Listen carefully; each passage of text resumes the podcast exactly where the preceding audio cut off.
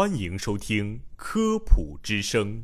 本节目由河南省科协主办，河南省全媒体科普传播中心和洛阳师范学院承办。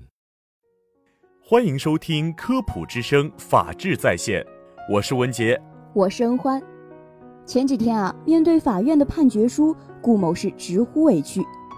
我作为担保人，帮哥们儿从另一个朋友那借钱，结果到期了，债主还不上钱，玩失踪，债务连本带息都落到我头上了。其实导致这样的结果，最主要的原因则是当初缺乏谨慎的担保意识。顾某与王某呢，是因为工作而结识的朋友，而郭某则是顾某多年的好哥们儿。二零一七年七月。郭某想要自己创业，却为筹集流动资金而伤脑筋，便找到顾某一起想办法。顾某恰好了解此时王某有一笔钱不着急用，想着何不介绍给其老朋友以解燃眉之急。很快呢，在顾某的牵线下，三个人在一家餐厅碰头。在借款的时候，郭某向王某出具借条一份，借条上载明郭某向王某借款七万元，顾某承担保证责任。约定借期一个月，如果到期不还，自愿承担违约金每天本金的百分之三。讲义气的顾某啊，毫不犹豫地作为担保人，在借条上签名并按下了手印。王某呢，也将随身携带的七万元交予郭某。一个月之后呢，郭某非但没还钱，人也失踪了。原告王某遂至苏州市虎丘区人民法院，要求顾某归还本金，并按照年利率百分之二十四，主张逾期利息偿还欠款。原告王某解释说：“我知道借钱的是郭某，可是我又跟他不熟。但是呢，顾某和他则是老朋友。现在郭某找不到人，所以才起诉担保人顾某。庭审中呢，被告顾某对原告出示借条的真实性并没有异议，签名是我本人的，指印也是我的。法院认为，公民之间合法的借贷关系受法律保护。本案中，被告顾某和原告未约定保证方式。”应按照连带责任承担保证责任。现被告顾某未能举证证明借款人郭某已经归还原告借款，故被告应按照借条上的约定归还原告借款七万元。另外呢，借条上借款人郭某承诺逾期不还，愿意承担每天本金的百分之三的违约金，明显超出法律规定的不能超过年利率百分之二十四的规定。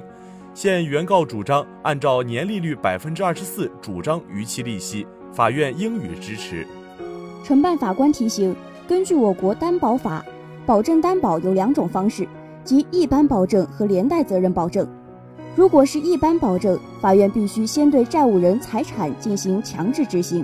如果强制执行债务人以后仍无法履行债务的，方可向担保人执行。如果未约定保证方式，应按照连带责任承担保证责任。在保证合同中约定连带责任保证，法院就可以直接要求担保人承担责任。所以啊，广大群众在面临民间借贷甚至任何合同关系中的保证担保时，应当谨慎行事。为此，法官以案说法，提醒广大民众：一般在借条上签字，只存在三种身份可能，即借款人、保证人或见证人。这几类人因其性质、关系等不同，所要承担的法律责任具有很大的区别。通常认为呢，在借款人落款处签名的，认定为借款人；落款人与实际借款人不一致的，必须要有相关的反证证明，否则要承担还款责任。在该签名同一行后面签名的，正下方签名的，可以认定为共同借款人，承担还款责任。在借条上离借款人签名处距离较远的空白处签名的，一般认定为见证人，不承担还款责任。但最好啊，还是标注见证人字样，否则极有可能被认定为共同借款人，承担还款责任。对于保证人来说呢，对借款承担保证责任的保证人，在落款处标注保证人字样，否则呢，在没有其他证据佐证的情况下，不承担保证责任。一个小小的签名，关系到责任承担与否的问题，应当谨慎对待。无论是向他人借款，还是借款给他人，书写借条内容应该清晰明确，没有歧义。签名者呢，也应该明确注明身份，切不可随意给人出具借条，或者随意在他人的借条上签字。